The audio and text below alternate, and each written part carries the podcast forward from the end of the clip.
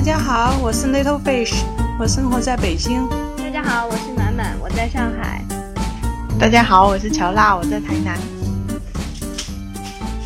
啊，满满，你刚从日本回来是吗？对，然后我们公司旅游，然后去了一趟关西，嗯，就主要就是在京都、大阪和奈良。感觉怎么样啊？这趟？我今天正在整我的。我今天正在整我的游记，因为我觉得我真的是写不出来。我就是，因为我回来回来，我才发现，就是这次去嘛，主要就是想着呃放松一下，然后又是公司旅游嘛，然后可以带家属，所以带了带了孩子过去，然后就发现，就是因为攻略做的太少嘛，其实就是很多就完全就是网红景点打个卡。其实有很多值得去的地方，就是没有机会去嘛。其实我觉得算是一个购物团，因为只有一天的一天的旅游，然后其他的都是自由行嘛。然后基本上，嗯，我比较感受比较深的就是，可能除了我以外，很多人其实都是呃去过好多次了，所以基本上对他们来说，尤其是很多在上海的年轻人的话，就是去上去日本就是很容易的一件事情嘛。就是感觉什么东西缺了就去日本买一买，就是这样，所以就是 基本上就是感觉非常，呃，目的性很强的。我我这次还想说去看一下，就是说他们主要是不是去旅游啦，就是去购物是吗？嗯，就是对于很多人来说，他们已经去过好多次了嘛。也不是说一定就是要去购物，但是就我觉得对于很多嗯一些文化上面的东西，可能就不见得那么感兴趣了，是更多就是直切主题去买东西吧，啊，然后或者说就是去放松一下，嗯，那那你觉得你去日本就是有感受到特就是日本比较特别的，就是对你冲击比较大的？嗯，有啊，我其实是在之前呃早先是有过一次很短暂的在鹿儿岛嘛待了一下，然后就印象非常深刻的就是特别有意思，刚刚到达那个地方到达景点，然后上厕所，然后就碰到两个在里边打扫卫生的阿姨，就发现他们那个精神面貌真的是我在中国从来没有见到过的，或者说这种。打扫厕所的阿姨的身上从来没有见到过的，就是非常非常的有元气。就是日本人不是很喜欢说元气吗？非常非常有元气，而且每一个人用过了以后，他马上去先去清扫，清扫完了以后再请再请下一个人进去，那种敬业态度吧，还有这种就是对于整洁的这种高的标准，我真的觉得非常非常的。震撼我那个时候，这次最大的一个感受就是，我觉得是他们旅游业的一个一个开发吧。因为我觉得在中国的话，真的是有很多非常好的宝贝的东西嘛，没有怎么样被保护起来。就你在中国，基本上你就看到的是两种极端，一种就是特别特别缺乏保护，就是有一些嗯很珍贵的东西，很有。很有历史的东西，然后可能就因为它的地段不是很好啊，或它不是什么很热名热门的景点呐，然后其实就嗯维护的不是很好。比如说我就是回来以后再查一些嘛，比如说像那个应县木塔嘛，然后很多人就是非常非常担心，因为它现在应该是中国就是最古老的一个木质建筑吧，应该是目前，但是就是说感觉。就很多人都担心它会再过几十年可能就要就要倾塌嘛，因为以前还可以让人上去，现在这几年都是不让人上去的了。但是在日本的话，它对于它的那个古建，哦，对我说刚说一方面嘛，然后另外一方面的话，就是中国有些地方它可能要对古建进行翻新嘛。然后就很恐怖，对，很可怕，对对，就非常非常恐怖。然后，然后特别是那个颜色搭配，对呀，就是日本在这一点上就就非常的特别嘛，因为他们的那个文化就是他们的神社的文化是就是叫做什么是年造替，反正就是每每过几十几十年的话就会要把它拆掉，然后重新建一遍，他们神社的那个传统嘛。所以说，其实他们就很有意思，重新建一遍呢，但是他仍然说啊，我这个神社是始建于什么什么时候？对对对对。但是他每次重建一遍的话，他就会呃，其实会加入当时的一些元素。嗯。比如说很有意思，就是你看他现在那些神社的话，很多地方就会借鉴佛寺的一些一些元素，就会就会很多很多不同的文化就体现在一些新的东西就体现在里面。所以他们是一种修旧如新，但是同时人家很有美感呐、我觉得就是 这这一点确确实是我觉得就是特别特别呃比较打动我的，就这一点，就觉得是一个很有美感的一个国家嘛，就是到处就是一些很小很小的细节啊，你就觉得他们就是比较比较有审美情趣。说实在的，就是可能这一点上做的比较比较好。包括它的纪念品也是这样子的，比如说在国内的纪念品，你会发现，当然可能都是绝大多数义乌小市场、小商品市场做的，但是但是我觉得你至少你做一个旅游业开发，你应该营造一些就是啊特色的东西嘛，对吧？嗯但你会发现，就是全国的中国的一些旅游景点的纪念品都是差不多的，对吧？你可能在在在在北京，你也能买到，就是一些云上面写着云南的或者是丽江的什么东西的，就对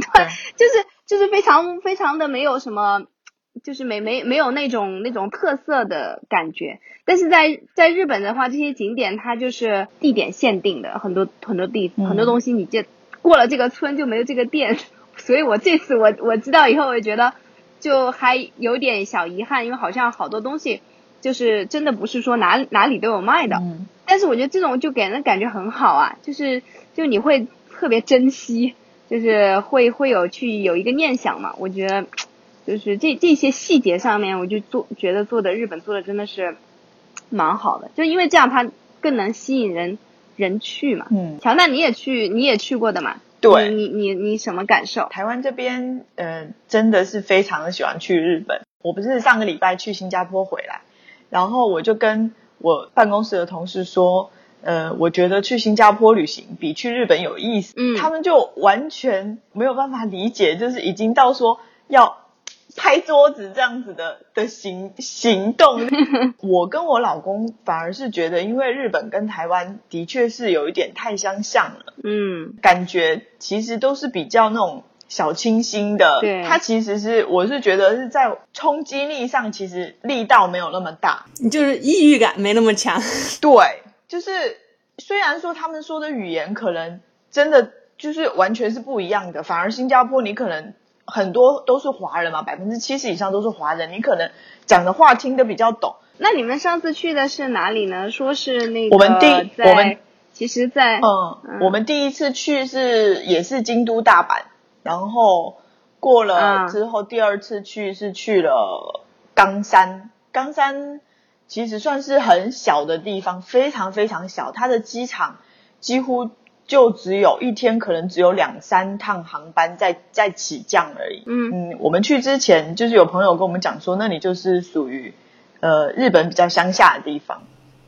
可是嗯就是它是比较小的城市，但是其实我是觉得它跟大城市可能人比较少，从建筑啊，嗯跟一些什么街道啊，其实我觉得并没有太像想象中的那一种小城市的感觉。第三次最近的这一次是去的福冈。其实我我我是觉得真的，你让我突然想，我每一次到底是去哪里，有些时候会很混乱，就是想不起来说我到底是去了哪些地方，然后就是很有特点的 觉得比较像。对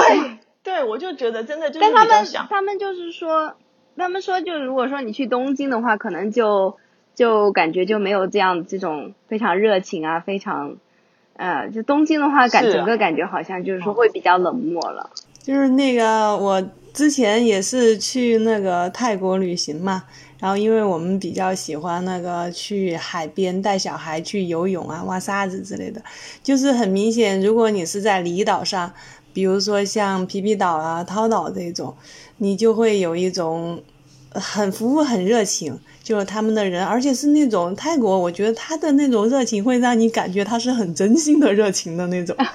所以感觉就特别好。然后因为离岛上的那种地方比较小，走的地方也比较少嘛，所以跟那个宾馆啊之类的人打交道就会比较多一点，你就会觉得真的是随时都保持一种非常好的一种服务和非常好的一种心态，你就是甚至你就觉得他人就是这个样子的。然后你比如说，嗯，像皮皮岛，它是离那个普吉岛比较近嘛，然后你到了普吉岛之后，你就会感觉到那个宾馆里面的服务的人的那种状态，跟那个离岛上嗯就已经很不一样。完了之后，你如果再到曼谷，你就觉得是彻底的就不一样了，就没有那种轻松的度假的那种感觉了。啊，就还是都是这样子。对，随着那种城市化越大，你就觉得，嗯，他的那个人就是越来越趋同，可能各各全世界大嗯大地方就大的这种城市的这种冷漠性都差不多，都很普遍。就是你会觉得像离岛上的人，他可能他的工作很简单，然后他就很开心，他收入也不是很高。我记得有一次，我特别羡慕以前有一个工作，就是我去那个印尼的有一个那个度假村，然后他有一个工人的工作就是呃去剪掉那个树上凋谢的花，就是不太好的花嘛。其实嗯。那个乔纳去新加坡机场，可能也有发现他们那个南花园，就是那个花每一朵都保持到最完美的状态，因为它是肯定是有园丁去去修剪。然后我就觉得这个工作真的是挺好，因 因为不需要太高的体力劳动，然后每天就是对着那些花把那个 就捏掉的花给那个掐掉就 OK 了。我觉得这工作真的是，我觉得哦，我我要有份这样的工作太好了。那他们那个工作还可以吗？收入？啊，他们这个收入是惨不忍睹，因为跟我们，毕竟我们三个都在大城市嘛，然后跟他们这种，嗯，国家的收入来比，真的是很很低的。他那个，比如说在印尼的，嗯，一个保姆一个月的收入也就几百块钱，就真的咱们都是人民币吗？对，换成人民币就是几百块钱，完了之后你就是觉得真的是收入很低，因为就。嗯，可能就是呃，我可能出去的时候，主要以一种出差为主，待的时间有时候比较长，会跟那个当地人呃进行一些打交道嘛，所以对他的一种实际生活状态可能比较了解一些。就是他做保姆，像那个在印尼，嗯，他有很多人做保姆做司机的收入都非常低，然后那个保姆他会是那种住家的嘛，他们的房子里面专门是有那种保姆的房间。有些是在那个地下室，呃，如果他有地下室的话，然后有些是就是在那个离厨房旁边比较近的一个小房间，跟主人房都不同门进出的那样子。所以说，嗯，但是我有时候觉得他们那种没有感觉到很很对这这个生活充满了那个抱怨，或者是就是说呃比较仇富这种，其实嗯没有的。就以前不是说印尼有排华，主要是那个。呃，华人到到那边之后，因为都比较勤劳嘛，然后就都比较富裕。你看，你是一个外来的人，完了之后雇这几个当地人给你当司机、保姆，看着你每天开着豪车，然后住着豪宅，可能就是，所以当时事情发生之后，他们对当地的华人就，嗯，就比较不满嘛，所以就发生了那些很可怕的事情。嗯，但实际上我们有过去跟嗯他接待，其实我我第一次去印尼是我一个人去的，所以当时也非常害怕，从来没有去过，嗯，就也有听说过排华事件，但实际上到了那之后，觉得他的其实底层人民还是很友好，因为他穆斯，他大部分是穆斯林，其实都比较很温和的穆斯林嘛，然后就是对人，因为。他们都比较爱干净，穆斯林都比较爱干净嘛，所以说各方面的卫生条件其实还还是蛮不错的。就是虽然不豪华，但是还是蛮干净的。就所以说，我觉得，嗯，其实我对印尼这个国家的感觉还是蛮好的。其实就是，其实印尼也是一个人口大国，实际上它是一个岛国嘛，但是它也是人口大国，所以它那个可能它本身的就业竞争也是。很激烈的，所以说在当地的话，他这种从事嗯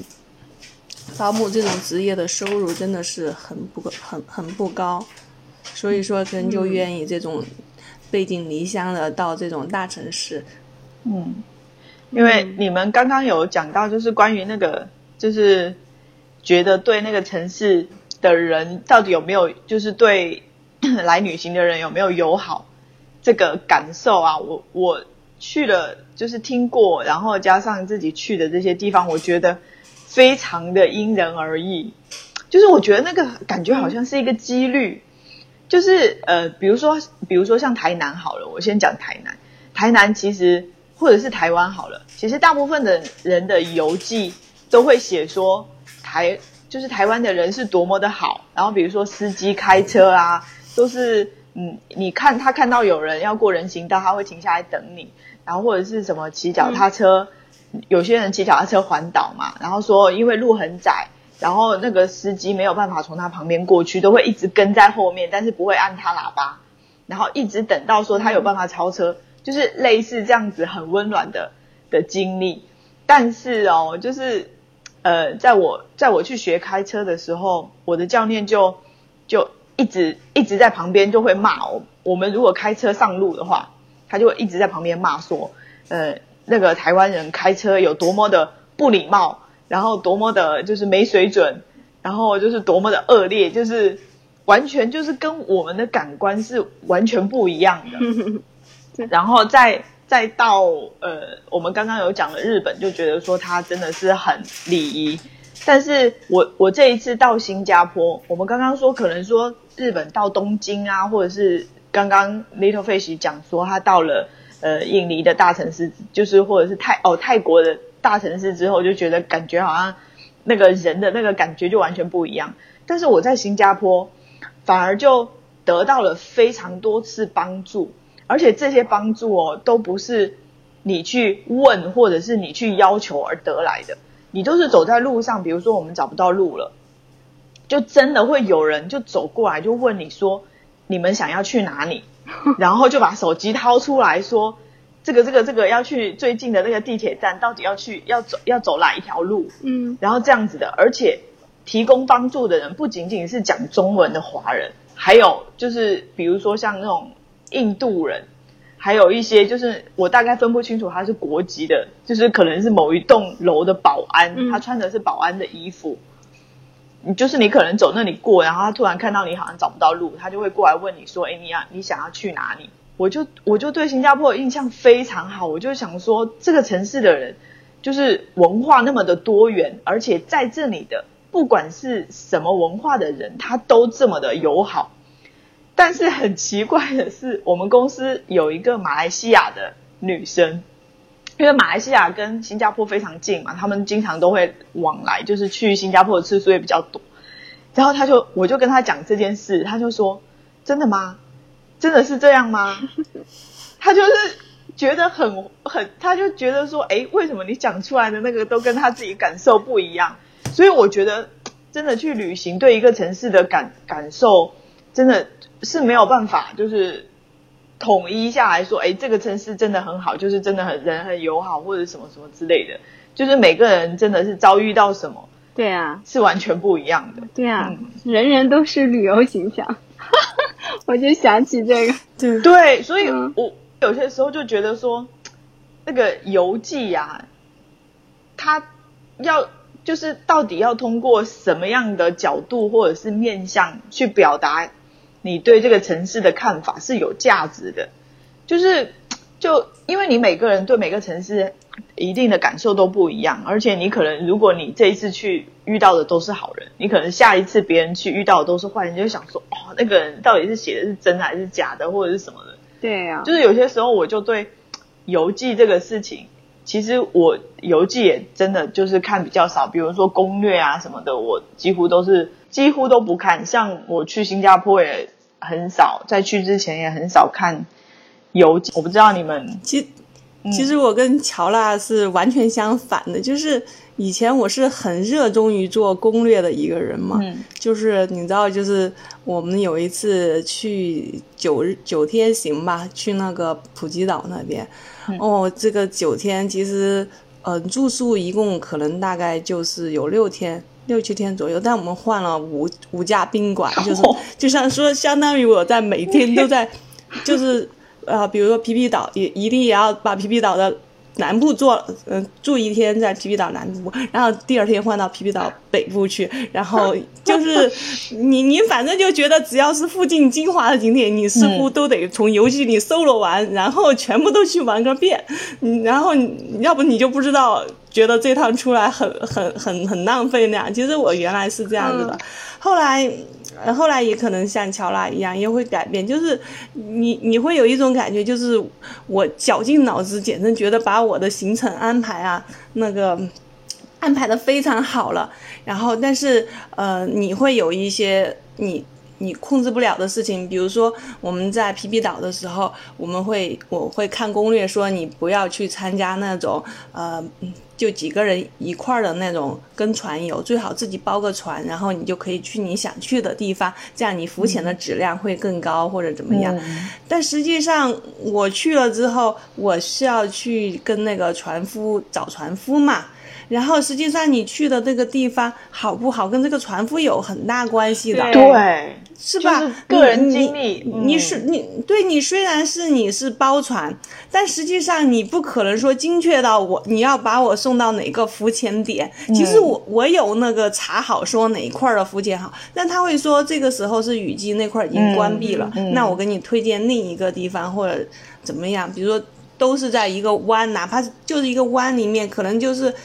相隔五米，那底下水底世界是完全不一样的，所以这个这个经历你就很难有。有些人可能就是说我在这个地方浮潜觉得特别好，但我去了我觉得没看到什么呀，所以这个事情就就真的是你你攻略做的再好，你的体验都不会是一样的。对。然后我们，然后同样是包船，有一次我们去那个呃也是那个巴厘岛的离岛，就是南梦岛。然后我们那个是找的那个船，是我们宾馆的那个船，然后那个那个船长就特别负责任。嗯，其实嗯，体现在什么方面？就是我们一家人嘛，有我有我妈妈，还有我们家小孩儿，他会提前给我们家小孩儿准备面包，然后我们小孩儿就可以在旁边喂鱼。然后他会给我妈妈准备一个那种，嗯，就是一个长方形的一个筐。然后我妈不是不会游泳，但她又想。呃，很好奇浮潜嘛，他就可以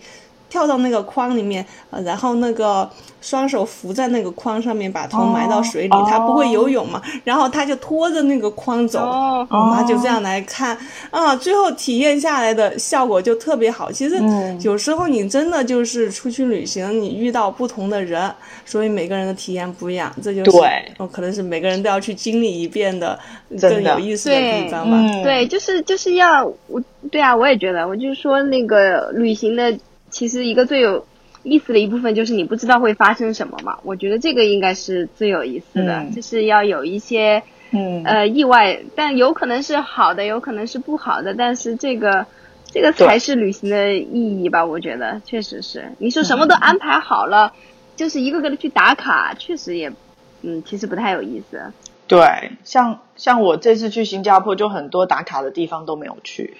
嗯，那那你是觉得新加坡就是到底是哪里最最吸引你？因为我觉得新加坡的文化真的是非常的多元，虽然它百分之七十的都是华人，它但是它里面，比如说像小印度，因为我们住在小印度区，然后后来我们有去，对，然后有去那个阿拉伯区，然后你就会发现说。它几乎新加坡一个非常非常小的地方，它大概也是只有五百万人人口而已。嗯，它非常非常小的一个地方，它几乎是浓缩了亚洲的文化的精华在那边。嗯，而且那里他在新加坡留下来的，比如说像很多的印度人啊，他其实只那个位阶都非常的高。嗯，你就会发现，就是它整个亚洲的不同人种。都在那里很和谐的生活在那里，嗯，然后他们有自己的文化，然后保护的非常的好，像华人那个时候很早很早年去的一些建筑啊，都保留的非常的好。然后我在那里就看到了一种，就仿佛看到了一种世界大同的可能。就是你，就是你会感受到那种疯狂动物城里面那种，对，他他是有憧憬的那种，对对对，就是你会感受到说，哎，好像不同人种、不同信仰，他们过不同不同生活方式的人，他其实是能够，就是很和谐的，在一个一个城市或者是一个国家里面，有办法是做到那么的融合，而且他们融合到说，就是地铁的工作人员呐。或者是银行或者是什么，他其实都是什么肤色的人都有，而不是说他可能是大部分都是华人，只有几个印度人或者是什么的。但是其实并不是这样，像地铁里面，他真的就是工作人员，就是很正常，都是不同肤色的人。包含我们在坐那个，就是坐那个地铁的时候，会上来一些警察，嗯，他其实也都是，比如说上来四个警察，几乎四个。四个人的肤色其实都是深浅不同的，就是里面可能一个你明显的感觉出来他是华人之外，其他的三个你可能他可能是混的嘛，混血，然后嗯有一个是印度人这样子。嗯，哎，那嗯他们这种就是教育方面，比如说，因为呃，毕竟如果是宗教信仰不一样的话，他们得去不同的学校吧？还是说在一个学校里面就做到融合？我们有在讨论这个事情，因为我们当时那天去圣淘沙，然后刚好遇到他们幼稚园好几个不同的幼稚园，同时要到那里去看那个水族馆。他们那里有一个那个全世界最大的水族馆，嗯，就是一个就是回教的、回教的幼稚园，他们的小孩子女生就是头都是要盖起来的，然后穿那个嗯。跑裙子，然后另外一边就是明显看得出来就是华人的幼稚园，然后就是小孩子就很很自由的，然后黄皮肤这样子，然后另外一个看起来就是国际国际幼稚园的，就是他就是什么肤色的人都有，但是大部分的看起来还是就是金头发的，就是因为他是国际幼稚园嘛。然后我们就在讨论说，除了种族，其实收入还是会有一个差别在，就是他嗯普通的、普通的人，除了要按自己的族群去分之外，他应该也有不同层级的幼稚园嗯会可以去选。嗯，嗯我们当时有刻意的去观察过这件事。嗯，因为我身边、就是我知道移民去新加坡的人还挺多的。对对，对，因为新加坡的消费哦是那相当个真的很恐怖。他那个，啊我觉得他的他真的就是除了生活贵之外，我觉得那里真的挺好的。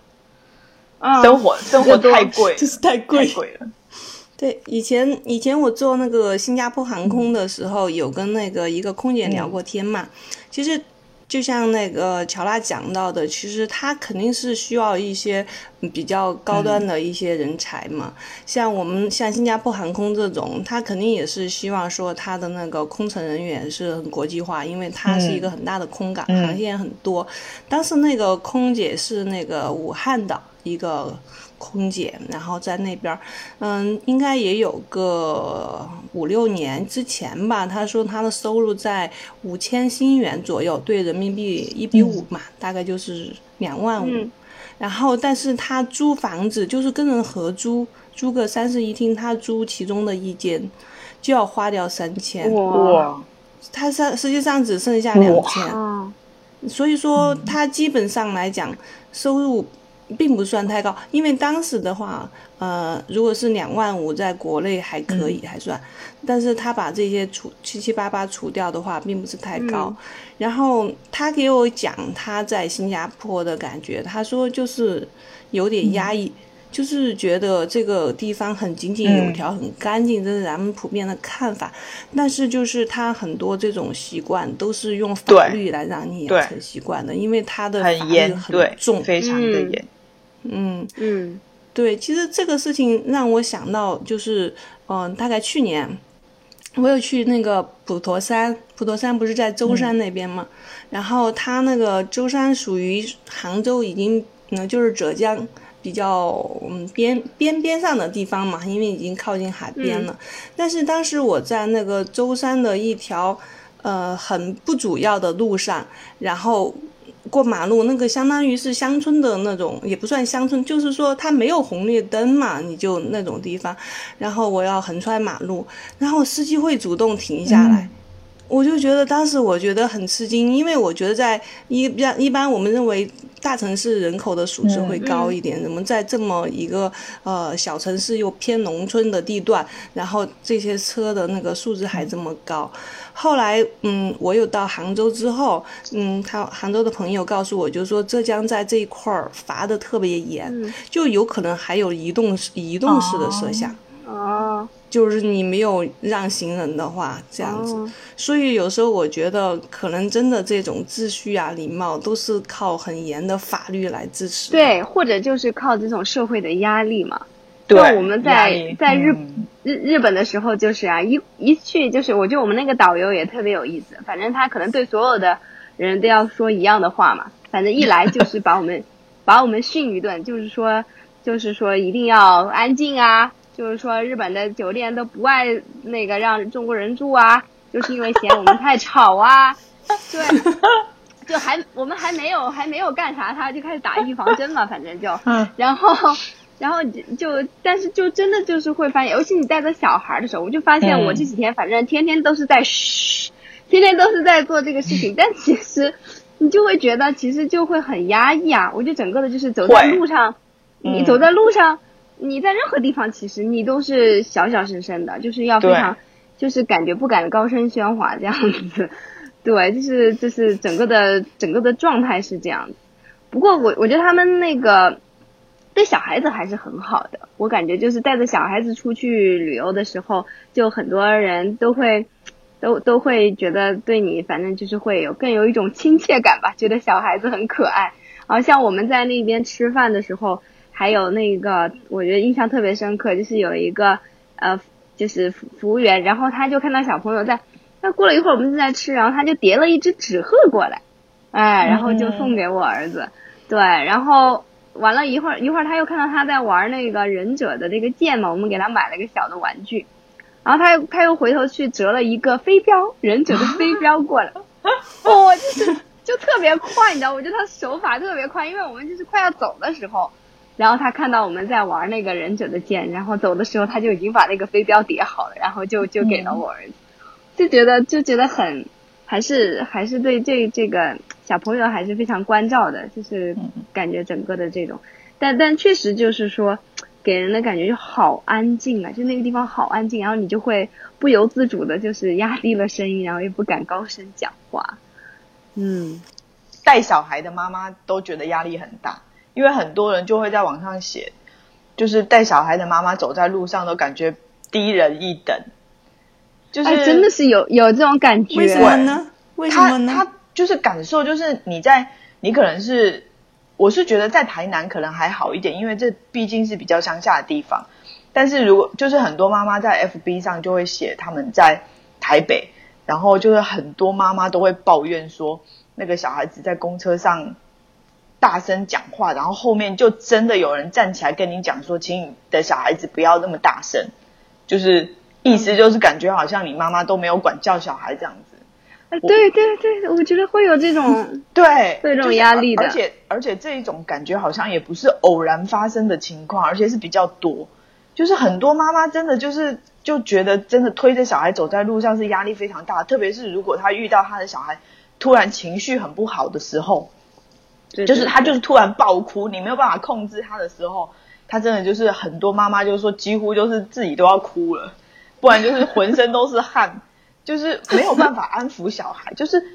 妈妈，你其实你要给他一个空间，给他一个时间，他才有办法说，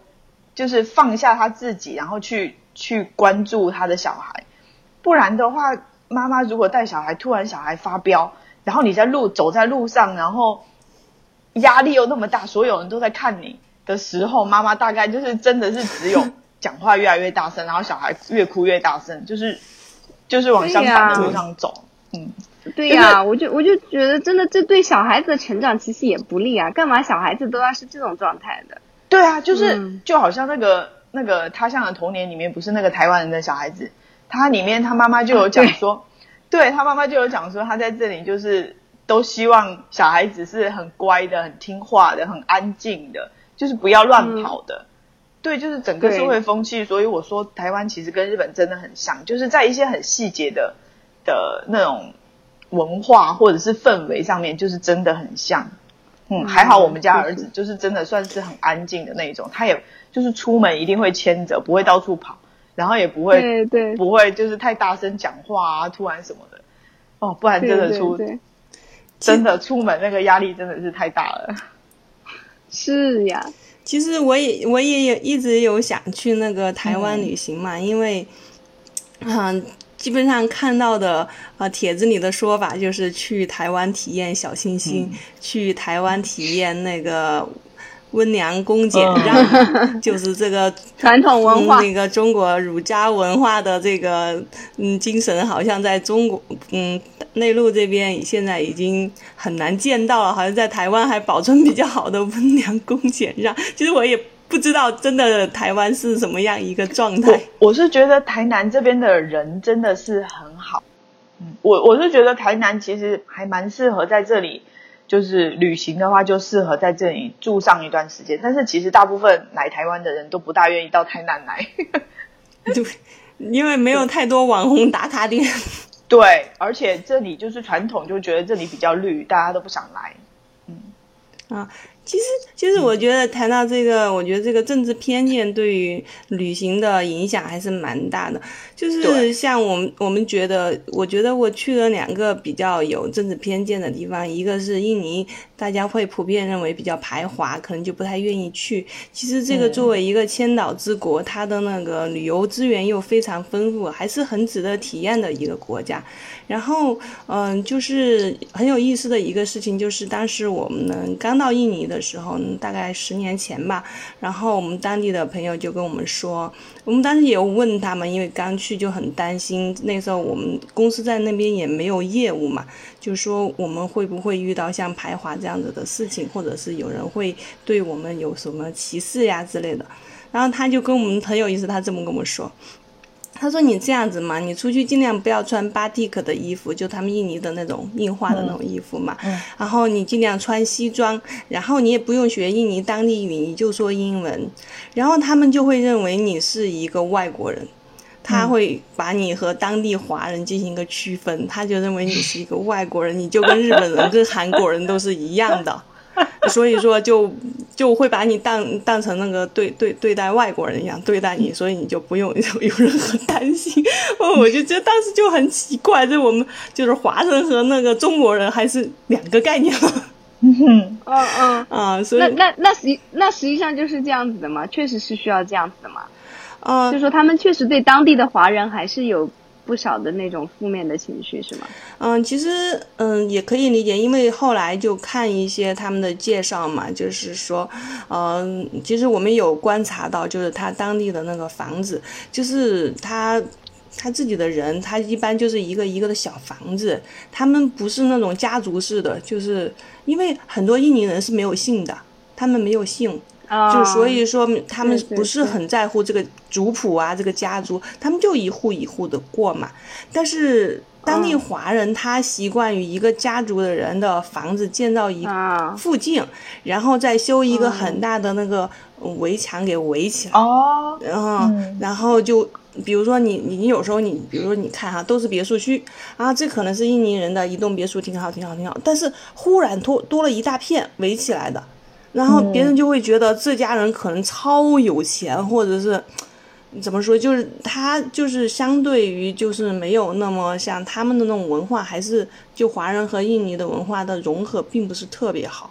嗯，所以说他们可能对于当当地华人的感觉就是特别有钱，完了，但是在在印尼这个地方，华人又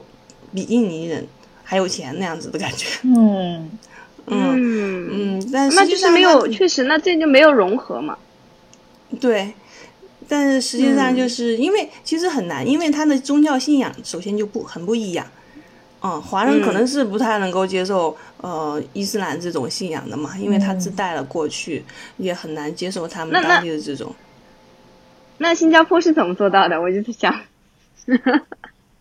是不是因为就是新加坡都是就是一些比较高素质的？就他基本上，其实他就是直接把一个，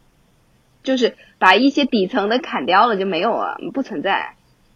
新加坡政府它其实是有那个。嗯，很强制的民族融合的政策在执行，比如说，它会规定说，每个哪一个社区，然后每一栋楼，它的华人的比例、马来人的比例，然后印度人的比例，它其实是不能超过多少。它不能说，诶，我这一个社区就全部都是华人在这里居住，或者全部都是印度人，或者全部都是马来人，嗯，就是聚居在这里，然后形成自己的小圈圈。嗯，它其实。新加坡政府本身是不鼓励这样的行为的，嗯，他就是采用了这样子的政策去规定，强制不同的民族和不同的种族、不同信仰的人一定要生活在一起。我觉得这个它有很很好的那一面，就是大家当大家都全部生活在一起的时候，它其实并不会对，就是不可能会对，就是身边发生的事情。或者是别的民族或者别的种族发生的事情，感到就是视而不见。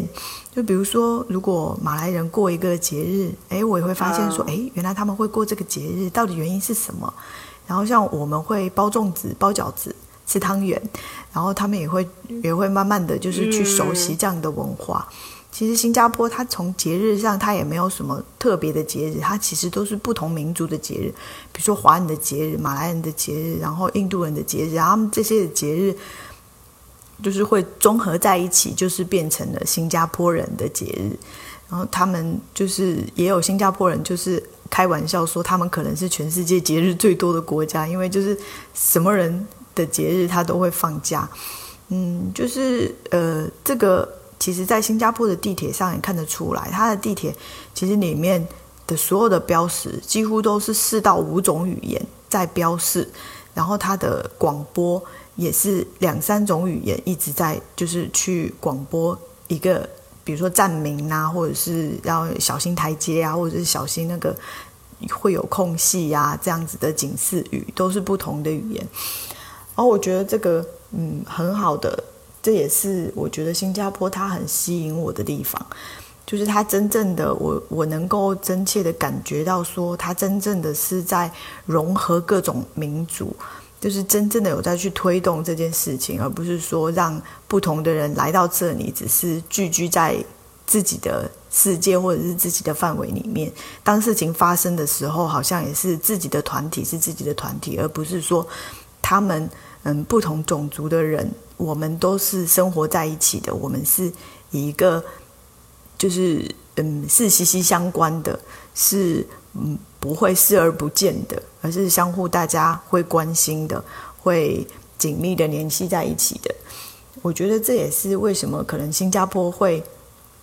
真正的吸引到全世界那么多就是不错的人才，然后来移民到这里或者生活学习在这边。对，其实我觉得是这样。因因为新加坡是华人偏多，回民偏小，其实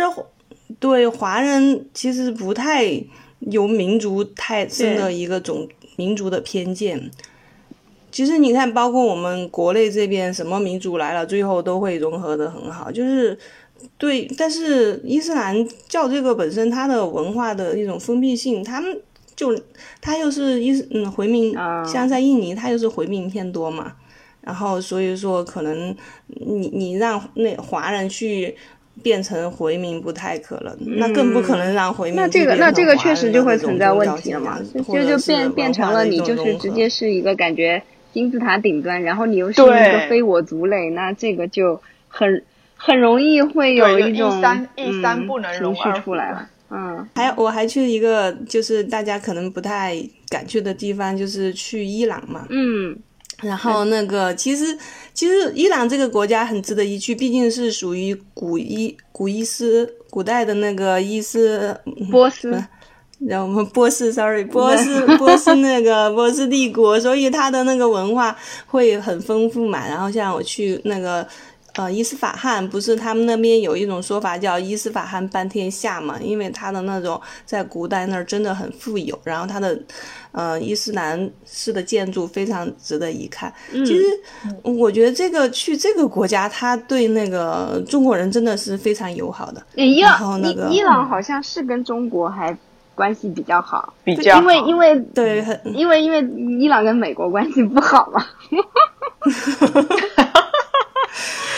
之前也也有去到一个嗯伊朗一个比较小一点的城市叫科曼的一个地方，他真的很喜欢外国人，就是嗯，他不只是喜欢欧美的那种白皮肤人，像我们中国人去了之后也跟明星似的，在街上时不时的就会被拉着拍照，然后一天下来你真的是会跟很多不同的人拍照。其中有一次比较有意思，就他们那边不是有那种公共澡堂嘛，古时候的那种公共澡堂嘛，修的也比较富丽堂皇，现在一。一般都开放成景点嘛。有一次我在一个公共澡堂上，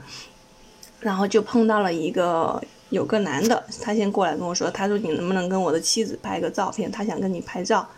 然后我说可以啊，然后那个就跟他妻子拍照。然后拍完照之后，他妻子是这么跟我说的：他他不是就是穿那种黑头巾，然后黑袍，就浑身黑的嘛。他说我希望那个是拍到我手机里的，他没有留底片。就是拍到我手机里面。嗯然后他说我希望你把那个照片回去之后能够跟你朋友分享，然后看看我们这个伊朗的女人穿的是什么样的一个衣服，这样，就就是。就以前我们 我们好可爱。对我们之前呃对这种浑身黑袍的女的，可能之前那个新闻联播里面那种黑寡妇事件比较多之后，嗯有有时候会有一点恐惧。其实他们好像还很很引以为豪，就是他们这个服饰，嗯，就是他们这个回民这个服饰文化，对，他们他们是他们是很很很自豪的，其实就是当然就是也也是属于他他肯定也是属于生活还比较比较好一点的吧，嗯就也也有不是上次那个那个我就记得那个是叫张馨予嘛，嗯就那个旅行的那个。他们不是去阿富汗了嘛，对吧？反正就去最危险的地方，都是那种普通人去不了的。对，然后也采访了一些就水深火热这种，就就就真的很惨啊。然后那些那些那些女人的话，基本上就是跟他们待一段时间以后，不是就就是就唯一的请求就是希望他把他们把他的孩子带走嘛。嗯嗯对，就是不希望他的孩子在这样的一个环境里面长大嘛。对，所以就是我觉得还是就是他们肯定是各种阶层的都会有，像有的时候你看那种伊朗的电影，嗯对吧？也也能看到，其实非常非常那种收入很好的那些阶层的话，其实他们生活也是非常非常现代的。嗯，伊斯兰世界它它的这种呃区隔还是很大的，就太不一样了，就感觉有 N 个 N 个世界可能。你可以回头可以再来再来讲一期伊朗的经历，我觉得还是对，很有意思。哎，但是你说到那个伊斯兰，我我想起，嗯，对我印象很很深的一个，就是在印尼的时候，他们也是伊斯兰嘛。然后呃，嗯。有一个呃，是我们有一个客户比较，他已经是那个比较高阶的一个，但他同时也是他们社区那那个呃，因为他们他们那个回民不是都得有很多那种社区宗教活动嘛，他也相当于他们那个社区的一个宗教活动里面比较嗯领头的。然后他就跟我聊到聊人生观嘛，就是咱们这种无神论者，我是无神论者，然后聊人生观的时候，嗯我觉得他这个人啊，他就是是他因为是对方的一个呃很高的领导，但是非常和蔼，呃我跟他很能聊，嗯然后嗯，他就跟我聊到，他就说，对于他们来讲啊，他们是这么认为的，就是人生不是一个 random 的，不就你嗯你不管发生什么事情都不是随意发生的哦，嗯这都是嗯他们的真主给他们安排好的，它是有意义的，是有目的的。对对啊，所以说那个他他就基督教也是这样。对，所嗯。以他就不会说我一定要去做什么去改变，就是就是中国人肯定是是我的命我我做主的，对嗯就这种我们是这种文化嘛，他他们就比较就是这种听天由命的，就是嗯。就觉得这个事情我这一生走走一遭，真主都是有安排的，让我经历这些事都是有意义的，所以我。觉得当时，哎呀，我真的很很很那种，当时我也很年轻嘛，可能在职业各方面都有很多的想法和苦恼，但是我就觉得他那种随遇而安，真的那就叫随遇而安的那种心态，真的是让人觉得，哎呀，太放松了，太没压力了。觉得信仰信仰这个问题，我们可以再挑时间来再再聊一期。我觉得信仰这个问题也真的是，我最近也是一直接触，就是这边基督教的一些一些东西，然后会发现真的很、很有意思。嗯，在我们这种无神论环境里面长大的人来，就是嗯来来去接触这一些，我觉得真的还蛮有意思。因为我觉得首先是这样，就是呃，你出去旅行，对人家的事情了解多了，你就不会对他的那个宗教信仰有那么强的偏偏见。偏偏见，嗯对的对，是的，就是你会发现在他的那个体系下，人家生活也会很有幸福的，然后也、嗯也会是有好人，对人都特别好的人。嗯所以说这个不存在说他某种信仰就特别的禁锢人性，或者是把人教育的很不好这样子。嗯其实我觉得为什么咱们出去看世界，还是希望能够有一个比较开放的心嘛，去接受各种文化的一种思想，然后再从他的各种生活态度里面去得到启发吧，让自己过得更好一些。嗯，对的，还有，我也觉得除了多出国之外，其实我觉得国内有很多地方也可以多去走，因为我觉得我们国家哎对的有很多地方，因为我们零九年有去环中国行一次，其实我觉得你可能会害怕去伊朗，或者是去嗯，就是比较伊斯兰的国家，但是你又很想去感受那种文化的话，其实我觉得嗯新疆是一个很不错的选择。就是去到喀什啊，或者是南疆这样的地方，其实人民也是非常的淳朴，然后他的那个。就是他那里的女生，其实大部分也都还是穿着黑袍。我们可能那个时候去比较早嘛，零九年的时候，我不知道现在变什么样。反正那个时候去的时候，现在我觉得可能会不一样了，我也不知道。反正最近几年应该还比较，嗯，就是那里的人几乎女生都还是穿黑袍，非常非常多。然后那里的建筑也是真的都完全不一样。然后据说好像那个时候不是拍那个呃哦追风筝，嗯追追风筝的人，就是对对阿富汗的那个作家写的。其实说他绝大部分的取景好像也是在喀什。嗯，对，就是他的其实那个那是是阿富汗太乱了，对对对，对就在阿富汗对去吗然后？就是说那个，所以就可以感受到说，其实那个环境和那个文化和那个氛围，其实会跟那边会很像。所以我是觉得，其实国内有很多地方都可以去体验。是，嗯，像那个我们去到那个满洲里，满洲里那个地方就是一个城市，感觉那个城市就完全是为俄罗斯建的，就是它嗯真的就是建在中俄边境上，它里面的所有的商店都是俄语跟中文，嗯。然后包含路边的广告牌，然后包含走在街上的人，可能都是金发碧眼的，比我们真正就是黄皮肤黑头发的人要多。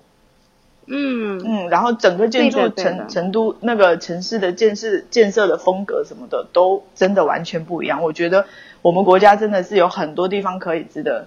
值得去玩去看的。是，嗯，没有很多钱可以出国的话，就是其实我觉得国内也是真的可以花时间去多走走看。我们国内，我觉得大家的思想的观念也是很多样性的。所以说现在城市化的进程比较快快啊，大家思想比较趋同。但是我记得我们小时候在四川，我觉得四川的想法可能跟北方的想法就有很大的差异，对待事情的态度也有很大的差异。然后您现在如果再去那种比较偏远一点的地方，看他们的生活方式和想法。